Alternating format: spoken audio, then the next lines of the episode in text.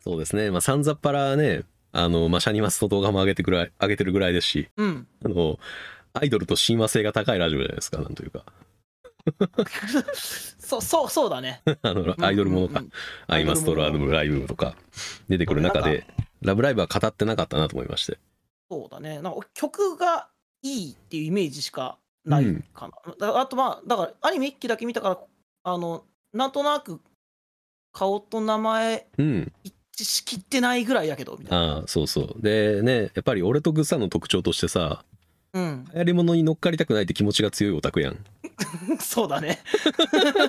どちらかというとさ、正直そ うだね。はいそうでしょわかるわかる人が集まってる界隈ってちょっとめんどくせえなって言っていけないタイプやん。うん、うん、うん、そうだね。そう。じゃあなんで、アイマスに比べてラブライブってあんなに社会的現象になるぐらいあ受けたのか。そうだそうだだから「紅白」とか出てたっけ紅白出てすましたし、武道館でもやりましたし、東京ドームもやったからね。あードーム2日公演は水木奈々以来のはずですね。あのえ声ー優、声優ユニットというか声優がやるのは確か。マジでほんま確かになんかそのアイマスに比べたら新しく出てきたもんだよね「ラブライブ」まそうですよ。あ展開の仕方も最初た最初違うねアイマスはゲームからだけど「ラブライブ」はなんか雑誌とかに最初乗り出したんだっけそうなんです。電撃ジーズマガジンスタートですね。でなんかその時はだから声とかもついてなくてみたいなとこから始まったよねあーはついてはい、あそうですね。まあ一番初めはまあ明かされてなかったかな。ああそっかそっか、うん。だからまあビジュアルと CD だけで展開の仕方が違うみたいなのはうんうん。イメージとしてあるけど確かになんかもちろんずっとアイドルものはさ「アイマス」という、まあなんて一番この有名かつさずっとあうんうるんコンテンツがあった中、後から出てきた「ラブライブ!」バーンっていったな確かにそう考えたらそうなんですよね。なんで一体、じゃうあんそんだけ受けたのかという個人的な考察じゃないですけれど、はい考えも含めて、まあでも、ラブライブっていいぞっていう話も言いたくて。ああなるほどなる ほどはい。えーまあ虹が先も終わったことですし、アニメがね。ああ、えーそうか最近までやってたので、はいシーズンなんだよねえーそれも含めてちょっと今回は「ラブライブ!」会ということで、えーはい話していこうと思います。うんはいはい、ということで、えーではタイトルコールをお願いします。はいせーのサブブカカルルののぬぬかかるるみみ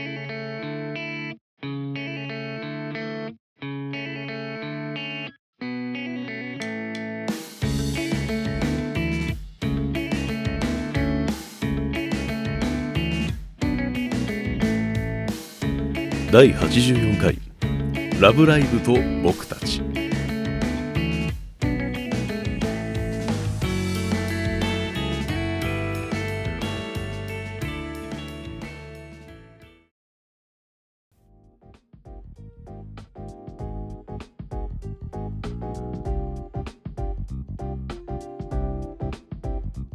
さあ「ラブライブ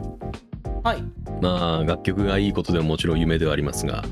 うんもともとさっき言った通りね「えー電撃ジーズマガジン」えーっていう雑誌の中でうん「えーラブライブ!」の企画の連載が始まったんですけどもうんそもそも「電撃ジーズマガジン」っていうのをうんあんまりみんな知らないと思うんですよ。俺もなんかその はい、名前は聞いたことあるし本屋で見かけたことはあるしうぐらん、いかなうん雑誌でねなかなか見たことないなっていう人がいるかもしれないですけどジーズマガジンってあの一時期のオタクからしたら絶対知ってるものだったんですね。もうちょっとバイブル的な感じそうなんでかっていうとあのシスタープリンセスがこれから始まってるんですよシスタープリンセスなんか聞いたことあある知らない12人の妹がいる話12人妹がいてそれぞれ一人一人お兄ちゃんの呼び方が違うあの作品ですがなんか見たらああったあったってなるかもしれんけどうんまああのある程度ちょっと濃いオタクじゃないと知らないのかもねもしかしたら今はうんうんそうシスタープリンセスとかから始まっていわゆるその、なんでしょうね、まあ、美少女ものの、えーうん企画が始まる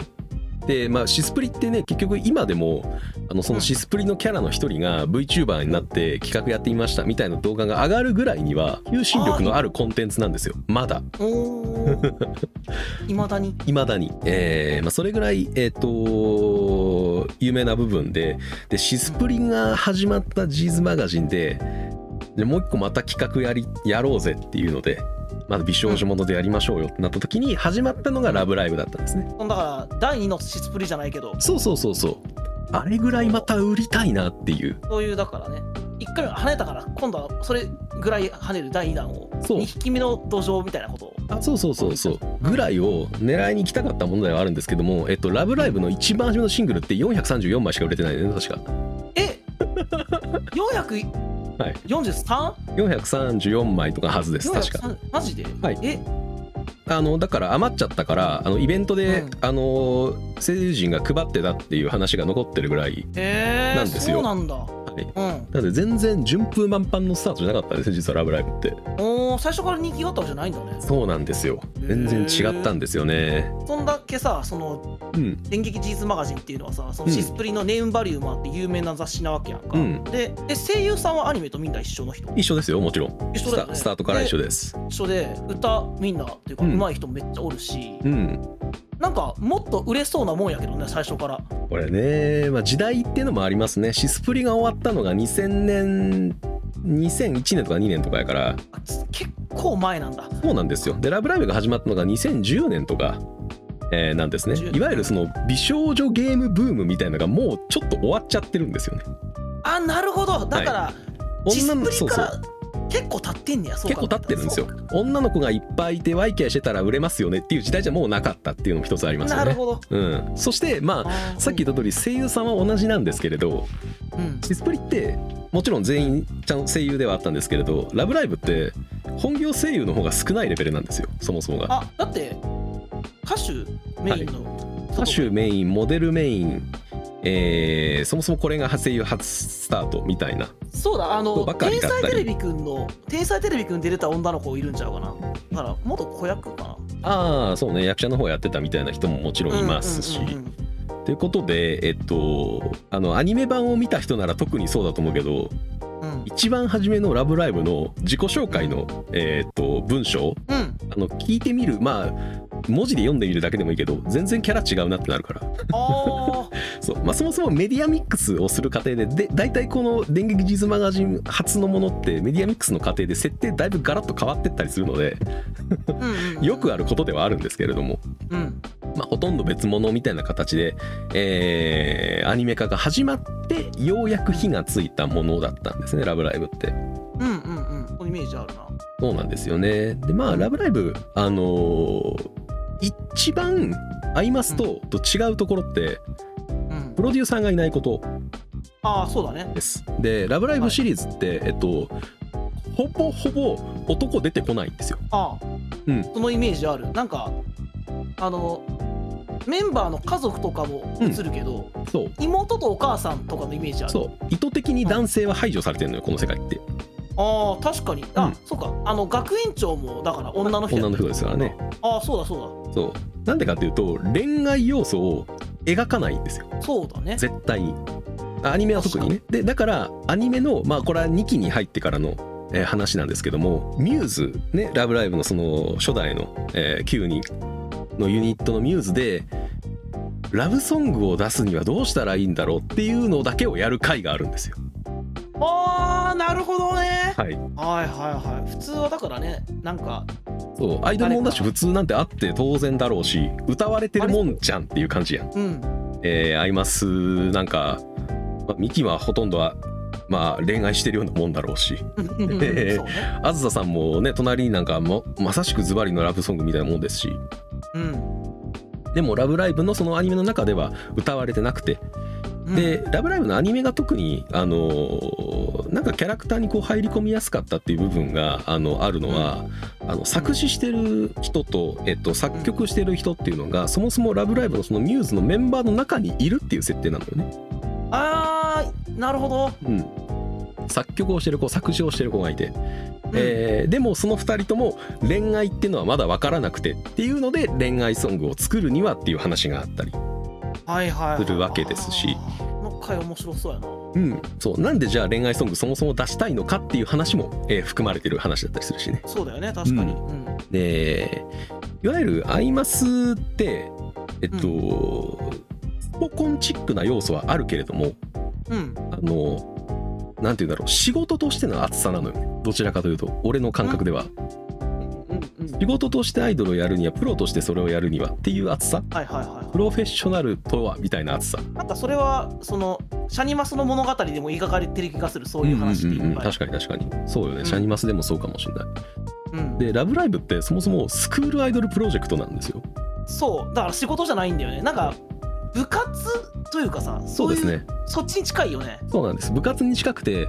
あの、うん学校卒業したら名乗っちゃいけないんですよスクールアイドルスクールじゃないから、はいスクールにだからねそう だからあー高3は背後なんですね絶対に、あ部活ものやんだから、はい、もう高校を卒業したらもうできなくなるんですよ「ラブライブ!」ミューズはスクールアイドルはあーそういうことか、はいなるほどそして「ラブライブ!」のミューズズは高 1, さん高1が3人高2が3人高3が3人の9人のグループなんですねだからこの結成した1年しか活動できないんや1そうなんです年足らずかはいうんしか活動できないものっていう前提があのふわっと匂わされてる段階で花物語がそもそも始まっていってはいはいはいはいはい、えーまあ、一期ではいろんな苦労もありましたけども「ラブライブ!」うんあのーセンターの、えーほのかの体調不良で、えー終わってしまってうんうんうんで2期はまたそれに再挑戦するはいはいはっていう話なんですけども、い、うんえーまあ、今再挑戦しないと3年生が卒業しちゃうからっていうのももちろんあるわけなんですよね。あでーなるほど、すうんそうここは確かにな一個暑さとして乗っかっていくような、もちろんこのあの俺はさ一番やってるアイマスがシャニマスだからどうしてもそっからの話になるんだけど、うん、シャニマスの中でも別にあだからね年は取らないじゃんキャラクターたちうは、んうんでもその中で成長はしていくっていううんうん感じだと思うのようんその一人一人の課題があってよくそういうのが期間限定のさはいはいはいイベントとかで描かれて重要なイベントになったりうんしてるんだけど、てかその時間の経過はあるようでないっていうそうですねいわゆるサザエさん軸あそうそうそうじゃそないうですかそう取った取った手にはなるけど年は取らないっていうあそうそうそうっていうものじゃないですか。なんだけど「ラブライブ!」はそこがあるその設定があるからしっかりと時間の制約があるしタイムリミットがあるしっていう、はいタイムリミットがあるんですね。そうなのででようり部活的に描いてるからより普遍的に受け入れやすい設定だと俺は思うよ。あの重ねやすいしな部そう活やったことある人とかは重ねやすいね。だから3年生やから絶対行かなあかんでってもう甲子園と一緒やものやっとうることんは、、そうなのよね。うん実際「ラブライブ!」あのーラブライブ!」のアニメの世界観の中では「ラブライブ!」っていうスクールアイドルの大きい、えーフェスがあってうんそこに出場するために頑張るっていうお話なのではいはいタイトルになってる「ラブライブ」まあ地区よそういうこと地区のえー予選があって、うんえー全国の予選があって「ラブライブ!」本戦があってっていううんうんあのートーナメント構造になってんのよねちゃんと。ほんまに甲子園やだからそうそうそうそうああそれはでもそうだよねだからこそうスポーツを応援する人とかうんなんかそのやったことある人は部活とかな、うんうんうんどっちにも刺さる要素なんじゃないかな自分と重ねたりそうう、ですよん、あ分かるなんか分かってきたなそうそういう感じは確かにさっきの「サザエさん」時空では描けない部分じゃうんないそうなんですよね絶対にこれが終わったら卒業しちゃうっていうアイアイドルのキャラクターって応援しづらいやんそらうんうん一本一本このゲーム終わったらもうなくなっちゃういなくなっちゃうキャラクターってうんそうできないアイドルマスターとしてね多分な大きく流れを作ってしまうとやっぱりそれはできないものなんであるんだろうけども「ラブライブ!」シリーズは特に初代のミューズはあのー後ろの締めが決まってるっていうところをすごく大きく、えー押し出してスクールアイドルをやるっていうのは学校にいる時だけにできるものだしあそのー時に出会った人たちとあの楽しく、えーみんなで何かを叶えましょうっていうお話なのね。この学生生活の中だけの輝かしい時間と、うんこのアイドルをやるってことがこう重なってたりもするんやなそいう感じそうそう多分そうやと思うねんなああそれはなるほどどうしてみんなに受けたかが分かってきたなうんそこでねいろんな人に刺さったっていうのもあってうんでまあ全員キャラは濃いけれどもなんていうのあのまあもちろん頑張ってる様っていうのももちろんそうだけれどもそれぞれにうん抱えてる悩みみたいなのってやっぱり普遍的なものだったりするのよねアイドルそのはキャラ一人一人のそうそうそう持つ悩みみたいなもんかうんうんうんうん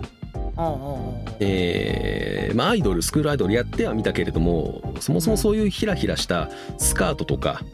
えー、可愛い格好っていうのは自分には似合わないって思ってて自分は可愛いっていう部分でアイドルをやってるやれてるわけじゃないって考え感じてる女の子がいたりして、うんえーその子はあの小学生の頃とかにあのうわスカート履いてるって言われたのがずっとトラウマで残っててああはいはいはいっていう子を、えー自信をつけるじゃないけれどもえっとそれを振り切ってもらうっていうための一番があったりでその回では何をするかっていうとウェディングドレスを着ることをやったりしてで実際にその話が終わった後の日常パートの描写でスカート履いてる様子が増えてたりすんだよなおーなるほどね、うんその描写のその細かいところも細かいところとかを拾ったりもするわけですし、えーやっぱりそういう細かい演出とキャラクターの描き方っていうのがテレビアニメ版がすごくしっかりされてたっていうのも大きかったんだと思いますね。でまだ当時はあの一応メインキャストにあの三森すず子とかいるんですよ。ああのあ知ってるよあの、うん最初のだから2年生の3人の1人じゃないですかそう三森すず子とかいるんですけれどもそもそもあのさっき言った通り「ジーズマガジン」で始まった段階では、うんえっと、2010年行ってないタイミングなのであ三森すず子自体知られてないんですよ、そもそも。そうですよ ねえそうミルキーホームズにおった人やったっけそうミルキー・ホブスとほぼ同年ぐらいに始まってるのかな企画がああだからまだやなミルキーホームズが跳ねて多分人気になるからそうそうそうそうう、うんうん、まだ知られてないわ始まった段ま階だ全然誰っていうタ感イミングの段階で始まって、えーうんファーストのシングルとかを買ったのが400人ちょっとで、じやわはいはいはいはい、は、はいもちろんアイマスは先に出てるわけだからで売れてるわけですよもうすでに、比べられるな、はい、うわーアイマスのパチモンがまた出てきたなって言われてる中言われちゃうな CD を出して、その CD ごとにあのアニメーション PV っていうのがついてきたりしてうん、でアニメーションで歌ってる踊ってる様を見て見せたり、えー、ジーズマガジンの方では物語っていうのをちょっと多少展開したりをして、うんえー地道に地道に重ねてきてようやくテレビアニメで、あちょっと火がついたなって思ったところにスクフェスですよね、ああ山ほど CM 見たと思うんですスクフェス。見た見た見たはい、どっちかっていうと俺の感覚ではアニメもそうだけどアニメ後のスクフェスで火がついたイメージやねんな、あの俺ちょっとだけ触ったことあるもんそのそうゲーム友達やってたしうん、そうでしょううアんニメ見てなくてもスクフェス触ってみたあやってるって人めっちゃ多くなかった多かった多かった多かったでしょうん当時やっぱり音ゲーでなんかあ曲が良くてうんあのーなんだろうなな何が受けたっていうのちょっと難しいのかもしれないけどあれでめちゃくちゃ俺は火がついた印象があってうん「あのラブライブ!」っていうものがあるんだっていうのが知れてあうんアニメやってたんだアニメやるんだっていうので盛り上がっていったっていうなんだろうこの口コミで広がった良さみたいな部分が多分あるのね「ラブライブ!」って多分。そうだねなんかアニメが放映されてすぐじゃなかったもんなそうなんですよ火ついたってなん。かそう。一期始まった時はああなんかそういうの始まったんやで一期普通に終わってそんなだからその木の波形を握ったアニメ一番ヒットしたアニメっていうわけでは別になかなかっったでたしイょメージそかうったそこで話題になってたわけじゃないの実は多分「ラブライブ!」って。でうんスラブライブ!」1期があってスクフェスがあってああ1期とかやってたんだって言ってああ面白かったなで2期始まって2期がめちゃくちゃ面白かったんですね。俺じゃ2期見てないねんなそうそうやね見てない人結構いるのはそれが理由なのよ多分。そう1期見たけどスクフェスでバーって盛り上がってなんかせなんかみんなが火がついてるからああまあ別にそういうのはいいかなっていうので引いちゃった人は2期見てないそのまんま。さっきの流行りに乗りたくないそう勢だった 我々みたいなやつ人たちがひねくれ者がねそう。そういうのあんま結構2期だけ見てない人結構いたりするのよね。そうやねんなで、うん、ななんかなんか一期がすっごく面白かったみたいなイメージも、俺はおは正直ないねんイメージ的になんか、ううなんかメンバーの一人が抜けるかも抜けへんかもみたいななる、はい、なるみたいなくだりもなんかあそんな感じの解決なんやみたいななんかうん、すごいこう大きいカタルシスがあるわけでもなかったってのもあるのかなだからまあじゃあ2期はいいかなってなっちゃった自分がいる、そううんなんかそういう意味でもちょっとでも2期面白かったんやなそうで面白かったんでです2期はもう跳ねすぎてて、はい1期そんなやったしそうみんなにおもろいっておもろいって、うんまあはいはいみたいな乗り切れないだろう感じやったもんなっていうので引いちゃった人は結構いると思うねんだ引いよちゃった引いちゃっただだからそれこそ曲はいいよみたいな感じ、そな。うんのうんうん曲勧められてああ俺好きやわみたいなのはあったけどそう2期は見てないわそうだなんで一期でそんなに真剣に見れてたわけでもないのに曲印象残ってるかってやっぱスクフェスやってたからだと思うのねあと流れまくってたからっていあーうそ うねでもねやっぱ一期はね一期で、あのーさっき言った通りあのー初期の頃からずっと追いかけてたファンにとってはご褒美みたいな展開がめちゃくちゃ多かったんですよ。俺だからすごいあの一期でうんめっちゃ覚えてるシーンがう、ん、なんかメンバーを集めようってなって、はいはいはい。最初の3人がうね、ん、ライブやりますってはいやって、めっちゃ頑張って練習してそうですね。やんねんけど、はい、誰も来てないみたいな感そうでじだすそうです。スタートダッシュですね。はい。でもやろうって言ってそやんねんな。だかうんらそれがだから、俺はさっきの CD が最初それだけしか売れなかったとこと重なったもん、聞いてて。でそう、うん3人の全然売れてないところから始まるっていう物語が、まあそもそも小山のファンからしたらあー昔はそうだったんだよなって思えるところでもあるわけですし、そうそう、うん。はい、でこの「ラブライブ!」もちろんねさっき言った通りその人をどんどん集めていって、まあ、ここに3人から始まって最終的に9人になりますけれどもうん、 9人になった時の初めての、えーアニメの中でのライブシーンでかかる曲っていうのがそもそも第一シングルなんですよ。うわーそれは、はい、僕らのラそイりゃブあ君とのライフっていうそれはすごいな。泣いちゃうな。泣いちゃうでしょうん、最初 の400人ぐらいのファン泣いちゃうよ泣いちゃうでしょ泣いちゃう そうだからあのー、本当ねなんかオタクの嗅覚じゃないですけれどうん400人は逆になんで書いたんやって思うぐらいのこうね、確かにまあ、ぶっちゃけ当時で言えばその声優としての魅力はあまりなかったメンバーいでやいやうんそう曲も際立ってすごくめちゃくちゃなんか、あのーキャッチーだったかというとそうではなくうんそうなんだあのいい曲ではあるけれどもちろんうんなんていうのそのあの比較に挙げるのもちょっと変かもしれないけどあのいけないボーダーラインを初見で聞いた時の曲感じではないやないという感じああそうかそうか曲がすげえななって思う感じではない曲るほどねうんうんうんうんなるほだどったりはあのした中で、えー掴んでいったあのファンがいてねで応援がされていってで2期が始まってっていうのでまあ2期見る予定があるんやったら言わないけど、まあ、言ってしまっていいかな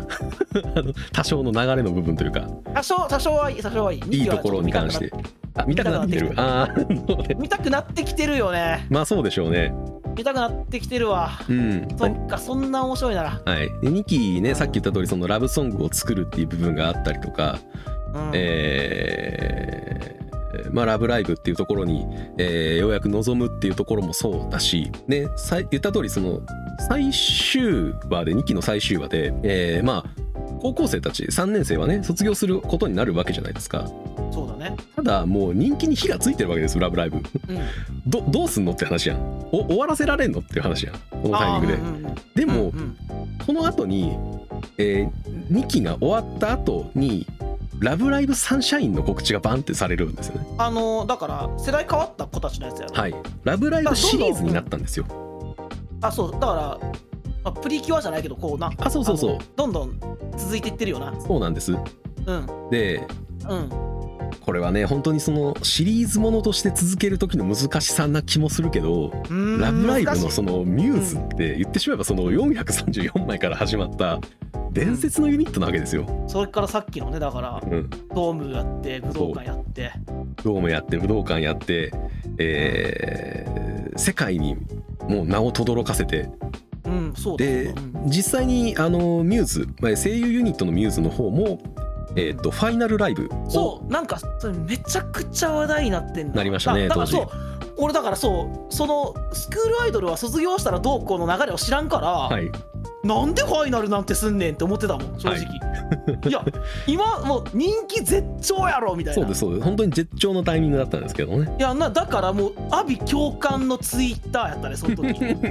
そう悲鳴がいっぱいね聞こえてましたけれども、俺生きていけるかなみたいななんかそういううんそんなノリのなんか意見がいっぱいあったんちゃうかなはい、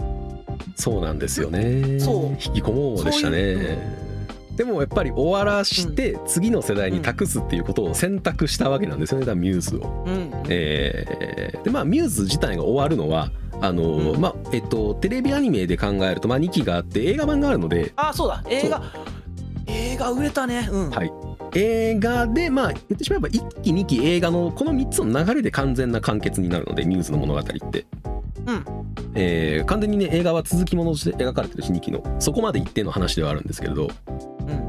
まあ、その後、えーサンシャインに物語が移っていってで、えーサンシャインの世界では何が行われるかというとおうスクールアイドルっていうものはもう認知されててうんもうみんな知ってて当たり前で、えーまあ、やってるやつもいるよねっていう雰囲気のもう世界になってるのねなんかちょっと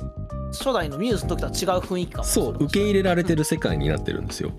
でうんそんな中でそのミューズのライブを見て憧れた主人公がやってみたいってなってやろうとするけれどうん全然人集まんなくてうんで、えー、とこの「サンシャイン」に関してはあの沼津とあの沼じ実際の土地ねあの沼津とめっちゃなんかタイアップじゃないけれど、ああ、はいはいはいはえい。ー、と町おこしかうんうん、あの、えーコンテンツツーリズムってやつやな。あそうそうそうそうをやってて、うん、まあその舞台となってる学校も、えー人が少なくて。えーおーそこに人を呼び寄せられたらいいよねっていうところにスクールアイドルがいたらっていうお話の流れとその場所の流れとっていうのが乗っかった上で始まってるお話だったりするのね。で、えーそんな中でまあいろいろ紆余曲折はありましたけどもサンシャインの中でまあユニットも含めてアクアっていうユニ,、ユニットを組みましたと。聞いたことある、アクア。おうん、でもアクアがその「ラブライブ!」の地方予選に出た時に、おうえっとまあ、投票とかがねもちろんあるわけですよ。あのーうん票を集めてあの得票数上やったらあクリアして知見あの上の予選に行ってなるわけですけれどもアクアはなんとねゼロ票だったりするんですね。よはい予選まで行って、予選出てやったと思ったらゼロでしたというなかなか大きめの谷やな、はいそれは。うんそうなんですよあのやっぱりアニドアイドルものはあの分かりやすい山と谷があるっていうところがあるのかもしれないですけれどうん。憧れただけではダメでしたっていうのをしっかりと描くんですねうん。で憧れただけではダメでしたっていうのをしっかりと描きつつ、えーこの「ラブライブ!」の一番初代のミューズの、まあ、舞台になった音の木坂学院のところに、うん。アクアの面々が行ってうん。ミューズはなんですごかったんだろうっていうのをやるだけの話とかあるのよ。はいはいはいはい。最後ミューズにありがとうございましたっていうのをこうに向けて伝えるみたいな話とかがあったりしてすごいその終わってしまったミューズではあるけれども伝説になっててもう揺るがない地位でもうこれは変えられないけれどもサンシャインはサンシャインで頑張ろうっていうそういうなんか意思表明みたいな回があったり、うん、なんかそのコンテンツのあり方うん、の意識表明がその物語そうそうそうそうになってるみたいな感じだね。なんかその流れに乗っかっててこれはこれで頑張ってるんですっていうのを見せるような見せつけるような話があったりするのよね。いやでもこれはねなんでかちょっとわかるのは、うん、俺そう「ラブライブ!」って新しいアニメ始まったら、やっぱ話題になんねんけど、はいはいやっぱねあの一定数慣れた人いるでしょミューズ絶対絶対主義の方がいんねんってそうそうそう離れる人いんのよねやっぱねこれは。そうであのいやミューズ絶対主義って人もいるけどいや俺は「ラブライブ!」が好きだから追い続けるんだとかう、んいろんな人がいんのよ。いろんな人がいますねこればっかりはね。そうこれ はもう仕方ないんだけど、そうやねだ仕から方ないんですけどね。うん、そういう人たちがいいたっていうのもあるだろうしだからそういう展開がうんお話の中にあるっていうのもうなずけるってういうか、ん、それでもねやっぱりこうアクアはアクアで頑張って、えーミューズの後を後を追うんじゃなくてアクアの道をみたいな辿るみたいなのを、えーこっちもテレビアニメ1期と2期で、えーやりきって、うんうんえーやっぱりちゃんともう人気っていうのは確立したものになってるんですよねうんうんよかったねそうなんですうんよかったでそれを経てうんまあそれを経てまあそうやねそれを経て、えーその後ぐらいに確か出てるのかなあのーラブライブ!」のまた新しい、あのースマホアプリが出たんですよああそうなんだはい、えー出てまして、えーそっちで、えっ、と、そっちでって言っていいのかな、まあそうか、そっちで、えーあの主軸になってるっていうのが、あのいわゆる、えー虹ヶ崎、えーっていうシリーズになるんですけれども、こう虹ヶ崎な、いそうなんかなんか聞いたことあるというかうんうんうんそう多分その新しいアニメが始まるかなんかうん、うんうんうなんの、かなうんそうですね、あまあ、これも一期二期やって、えーとまあ、正式名称が虹ざ虹ヶ崎学園スクールアイドル同好会ってやつなんですけれども、ああうんうんどう、えーそうなんですこれは、えっと、そもそも「ラブライブの」えっと、スクールアイドルフェスティバル、えーオールスターズっていうアプリゲームが出たんですねはいはいはいはいでこのアプリゲームがなんで出たかっていうと、まあ、アクアに次ぐ次のシリーズっていうのももちろんそうなんだけれどスクフェスってさっき話に出てたけどあのミューズとか以外にもモブの子いたの分かる、だっけえー全然関係ない1年生とかがあのガチャでノーマルとか出てきたりするのよあそうだったっけあいやそうだった気がするなんか、うんなんかそうかミューズのキャラが必ず出てくるわけじゃなかったような気がするそうなんですよそうか。ノーマルガチャみたいなね、ちゃんとノーマルの子とかがいたりするんですけども、うんうんその中で出てたノーマルのキャラとかを拾って、新しいシリーズにしてるのが虹ヶ崎学園なんですね。それは熱いっすねはい。うわーいいなでそれがあるからうんユニットではなく個人なんですね全員あ一人一人なんや持ち曲が全員一人一人あるんですようわーなるほどはいそっかこれまでは絶対チームというかそのそうそうそうユユニッニットだったんですけれどトもちろんその多分一人一人の曲もあったりするし、うん確かミューズはほらさあそうね3 3人グルーユプにニッ分かトれるユでニッそうトがそう分あかるんだれよる分かれるそうそうえっ、とリリー・ホワイトみたいなそうそうビビとかねそうそうそういうのがあるのは知ってるけどやっぱチームってイメージあるもんうんあの9人のチームって感じだけど個人なんやしっかり個人なんや今そ回はうしっかり個人なんですよねおまた違う切り口からいったというかそうこれまでに、うん、挑戦した感じだねちょっとでこのスクフェスのオールスターズの方でスクスタの方で、えー主人公も一人いてその虹ヶ崎学園っていうのでスクールアイドルってすげえなーっていう話をしながら、うんあのーおないあの幼なじみとかと話をしたらスクールアイドル同好会ってうちないのかなっていう話をしたりして。あじゃあないんだったら作ってみようよみたいなドタバタの中でいろいろ人が集まってきてそれぞれ一人一人持ち曲があってっていうのが始まってるストーリーのアニメ化がこの前やってた西ヶ崎学園のアニメなんですね。なるほどねでゲームの中では主人公としか描かれてなかった人物にうんアニメとしてキャラクターと名前を付けて深崎優っていう子が登場するようになったんですよ。なるほどね、はいだからそうゲームの中だと自分が名前つけるみたいなそうポジションってことそうなんだから「ラブライブの」あの虹ヶ崎学園のオープニングを見れば分かるんですけどあーうん優があのそその主人公である高崎優がピアノを弾いてるところから全部始まるんですよ、はいはいはいはいはい曲をこの子が作ってるっていうああなるほどね話だったりもちろん主人公だからあのー、見ているあなただから歌って踊るわけじゃないんですよねああなるほどねうんすごくねなんかそのこうやっぱりこのシリーズとして長いっていうのもあるんでしょうけどファンをすごく大事にしてるとか、ファンの立ち位置っていうのをちゃんと大事にしているシリーズなんだなっていうのは今のな多分流れで伝わっていったと思うよねうんスクフェスで火がついたからそこで使われてたモブキャラをちゃんと昇格したりとかうん拾っていったりしたりとかユーザーに対するファンサービスみたいなのがねのがやっぱりすごく強い、えーシリーズなんだなと思うんですよね。であーなるほどね「ラブライブ!」のさっき言った通り、まあ、ミューズの話にちょっとまた戻るんですけれどうんうんあの映画版があって終わりっていう話をしたじゃないですか。うんで映画版が出て終わりっていうところに関してはえーっともう告知というか情報公開はされてたのかな確か。でファイナルツアーもやりますとかファイナルドームの公演もありますとか。うんえーまあ、でまあどっちしろやっぱりミューズはあのー映画版で終わりなんだろうなっていう雰囲気もやっぱり匂わしてたし、そうだねうん、ここれ以上もう残るわけにもいかないだろうなっていう話をやっぱりしてたのででその中まあ本当にでも悲しいけれども楽しみに映画を見に行くわけじゃないですかそうだそうだそう完結編でそうね本当に完結編なんですけれどもうん映画版のあのこれは本当に見てもらいたいというか歌詞を読んでもらいたいんですけれど、曲のはういん、映画版でね、あのー一番最後にかかる曲があるんですよおうここでかかる曲の、あのー歌詞、うんえ1行目からなんですけれど「あのほのかな祈りから始まり」っていう歌詞があるんですね。あそれも勘のいい人ははい分かられたかもしれないですけれど、キャラ名入れてくやつが はい、キャラクター名が全員分入ってるあー泣いちゃうよ「ほのかな祈り」から始まったのはまさしく「ラブライブ!」のスタート地点ですよね434枚から始まってるわけですから。そうだよそうだよはい、これまでのミューズの物語が全てその曲に集約語られてるかつうんサビの一番最後のフレーズうんが「時を巻き戻してみるかい?」なんです。おうノーノーノー今が最高って言って終わるサビなんですうよわーいいなー最高じゃないっあていうそれは、最高やななんかこの泣き感動みたいなこう泣き笑いの感動みたいなのがここに詰まってる曲なんですよねいやー乗っといたらよかったなそう考えたらって思ってしまうな ちょっとそうそうそう正直流行りに乗っかってたらこれをリアルタイムでか体験できたのかもなっていう う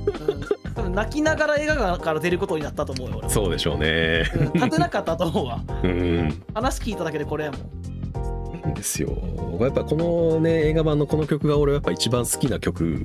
なぐらいやっぱり好きですけれども、まあね、曲がいいっていうのは間違いじゃないですけれどもやっぱりその「ラブライブ!」っていうコンテンツが辿っていった歴史自体もやっぱり面白いしそこをどうストーリーに落とし込んでるのかっていうところもあの見るとえー単なるアイドルものじゃなく見れる部分の一つだと思うので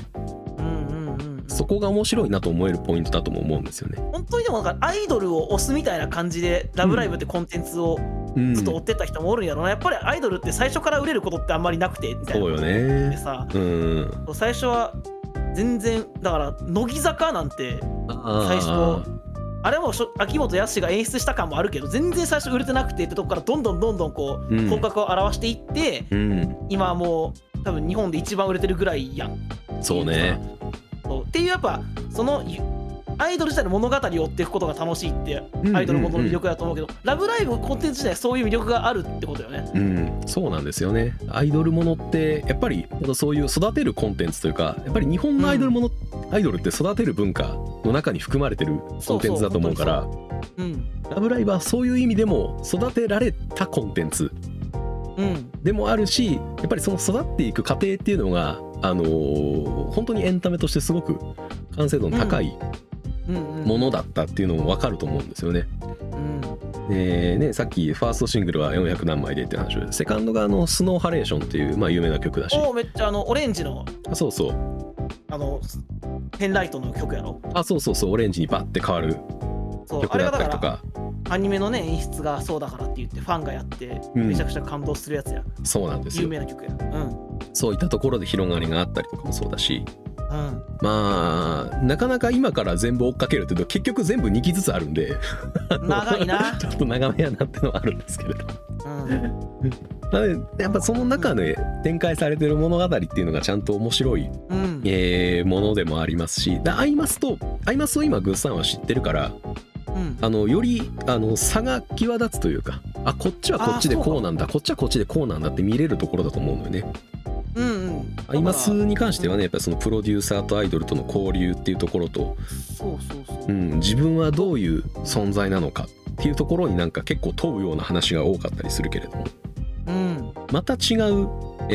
えー描き方をやっぱりしてて「ラブライブは」ラブライブの中ではアイドルでいることが人生じゃないのよね結局だってスクールアイドルだからそう卒業していくものなんだよねそうなんですよ一過性のものなんですよあくまで「ラブライブ」の中でそうだ全然違うわその2つうんは本当に、だから俺はミューズはちゃんと途中でファイナルってやったんだなと思うのよ、そうだねうん、結局アイマスはねナムコはずっといまだにやっぱライブやってますしやってるやってるそうそうそそううそうやねとかでやったりしてキャラクターを途絶えさせなくっていうところが多分一つあるんだろうなとも思うけれどうもん「ラブライだブ!」はからなんかねそれが違う部分がしてだからなんかうんまあ、ラブライブ自体は終わってないんだけどさ、うんうんまあ、ミューズの物語はそのファイナルのライブをやって、うんえー劇場版という形で完結して、まあ、終わったわけやんか、うんうんは終わった話で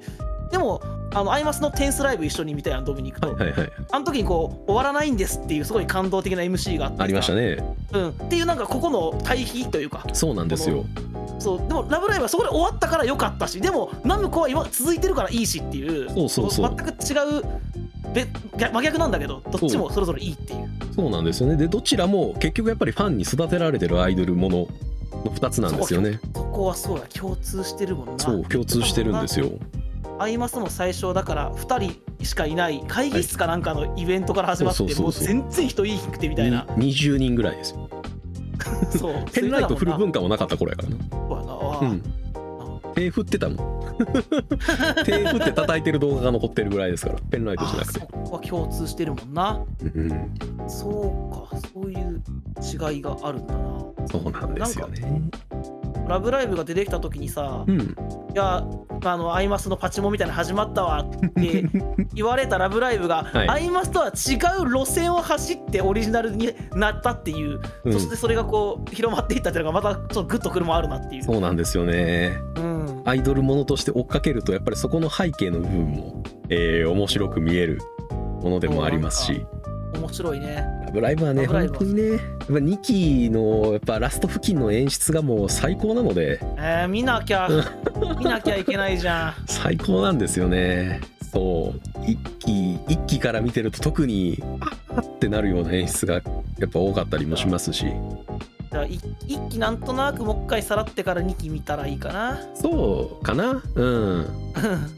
そうですねさらっとうん見てから行けると一番いいかもしれないかもねそうですそうだねなうんまあララブライブのねアニメ版に関してはさっき言ったあの雑誌と全然キャラが違うっていうのがあって あのなんかそれはね、あの、にっちゃんかなんかで話題やってみたよ。あそうそうここの子こんなことしなくないみたいそうな。そうそうだから雑誌のねなんかほんマジでうん別キャラになってるレベルで違うからあのん小山のファンからしたらあのテレビアニメ版はあれ劇中劇だっていう設定らし いですああ、なるほどね受。け取り方をしてるらしいですけどねいや、でもいいニュね。ーあスれが売はれてああいうドラマが撮られたんだなっていういいやん。いい解釈じゃない。そうそうそうあんなの、うん俺たちの知ってるやつじゃないってはあの騒ぐんじゃなくて、そうそういう解釈に落とし込んでるとこが素敵ですね。あそういう風なねあ受け取り方なんだっていうまあ結局結構なんかミュージカルっぽさのある演出も多いのでアニメ版はでもそうそうやねそこはねそうやねんな、うんなんかそうなんか不思議やったんやねそれはうん急あにねの第1話のエンディングで制服着ながら大通りを歌いながら歩き歩き出すしそうやねんなあのであのライブするけど歌う曲ねえって悩むんやけどお前一曲一 もうその一曲はあるやろって思ってた正直 え歌ってたやんってなるよね一気そう1話で歌ってましたけどっていうすごいいい曲やったしそ あうそのうそうそういきなりあれやんなほのかちゃんが歌い出すのめっちゃ覚えあてそるうわそうほそうんまにほのかちゃんが歌い出して横から小鳥と海が出てくるやつねそうそうそ うそう最後3人でこう踊りながら歩いていくやつ、うん、それをみんなの前でやれよって思って思ってたわ正直 スクール・オブ・ロックみたいなこう こういうそうなんかなんかあなああれは脳幹なんですかみたいなそうそういうそうやななんかそうそこに関してはなんか当時気になっちゃったからそこに関してはそうフルスルーしながらうまいこと見れたらいそいうやだろねきっとそうれそう冷静に見ちゃうとツッコミどころは基本やっぱあるのでうんそうやねんななんかうん ラブライブは特にね多分そうなんかそういうイメージがまたその俺の中ではちょっと一気そんなんやったなっていう風になっちゃった気がするあかあーかもしれないねそう、うんもう本当に劇中劇を見てるような感覚でらいいあのその解釈いただきましたそう創作物として見てると、あのすすんなり入ってくるのかもしれないね。ラブライブは確かにねそんなそんなことならへんやろは結構あるので実際だってさっき言ったアクアのゼロ票もいやゼロ票かって思うしね、だって、えうん、ラライブシーンは多分ちゃんと描かれてるやろうし、うんですごい大事なあライブだから、それなりに気合入って描かれてるはずなんですよ、あ俺のそうです想像では。 じゃあ、ゼロ票ではないやなろいでしょうって う。いうどうやってもな逆に作為的ななんかゼロにならんやろなってぐらいの誰か悪い人が動いたんかなみたいなな、削らなゼロにはならんやろうなっていうようそうなやな感じではあるんですけれど確かに分かる。まあまあそのあたりをこう深く考えずに、うんうんえー楽しむことはもしかしたら必要なのかもしれないね。ああ、はいはいはい。うんこうまずね、そうそう突っ込まずに見てるといいかもしれないですね。えーまあ、ラブライブはね、ぜひあの2期を見てほしいのは、やっぱ劇場版を見てほしいからっていうのはやっぱありますしね、そしてね、ミューズに関しては。劇場版のさっきの歌詞が流れるわけですから、うん歌に乗せて。めちゃくちゃ当時話題になったもんな、劇場版が。う本当にん。よかったよかったっつって何回見に行ったみたいな、よく見たなんかした気がするわ。うん、また見れるところ探して見みようかな。うん、見てみてもらいたいんですよね。 2期は気になってきたな。はい、2期はいいですよ。 まあ劇場版が特に好きだからっていうのはあるんですけれど、うん。劇場版はね、えー謎にあのー伝説の歌姫こと高山みなみさんが出てきますし 大体なんか歌に関わる作品で歌姫的なポジションでみなみさんいるなみたいな思いながシンフォギア とか。らそうそうそうあのねあの高山みなみさんのキャラもあの結構なんでしょうちょっと象徴的な、おう。えー描かれ方がしてたりするのでうん。こう結局3年で終わってしまうけどじゃあその後のキャラクターってどうなったのっていう描き方って結局どれもやってないのよ全部。ああ、そうなんだ。うん、ミューズがどうなってるかって一切サンシャインでは描写されないし、ああ、ういいん、な、それはそれでいいな。う何年経ったかも描写されないのね、ーん。うん、だからまあ厳密に数えるとなんか時系列がおかしくなるらしいんですけど まああんま俺は詳しく分かんないけどそんな細かい考察してる人がいるんだな。い。るらしいですけど、ね、へえ。厳密に数えるとあれおかしくないってなるらしいんですけどまあまあそうあのミューズは本当に描き切られた感がすごいあるうん。ので、やっぱり、まあ、ラブライブってなると、やっぱミューズが一番で出てくるものかなとも思うので、まあまあ、そういうイメージだよ。うん、ミューズの物語をは絶対多分俺は見る価値のある物語だと思うのではい。なんで一期二期と映画版ははい通ってみてもらうといいんじゃないかなと思いますね。ね、ラジオ聞いてる中に流行りに乗り切れな かった、ね、人がいるなら当時、うん一緒に見ず見ようぜって感じですね。そう今からでも遅くないですしうん。大体配信してるからああそうだね というところで、えー本日のドラ遊びは、えーラブライブ!」シリーズについてでした。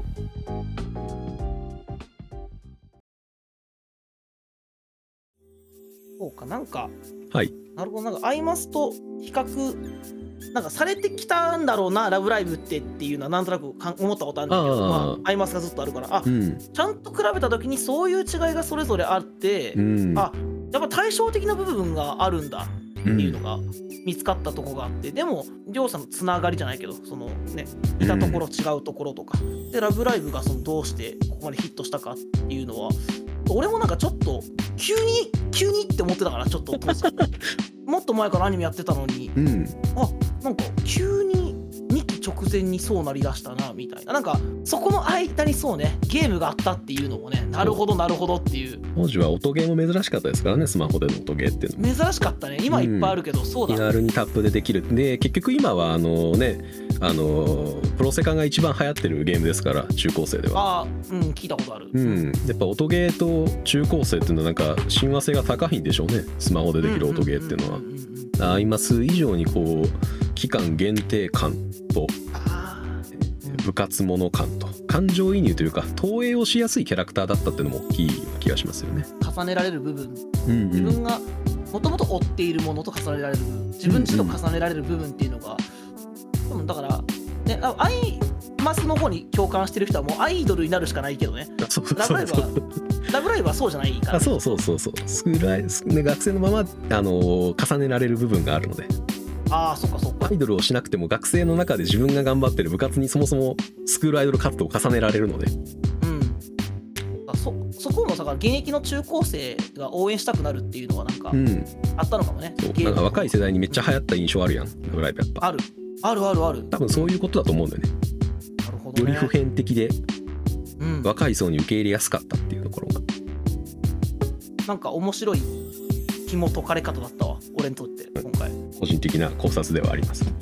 はい いや楽しかったですはいえー、でところでみんなも劇場版をもう一回見ようという話でしたこれは2期からちゃんと見ようはい、はい、ところで、えー本日もご視聴いただきありがとうございましたありがとうございましたお疲れ様ですお疲れ様です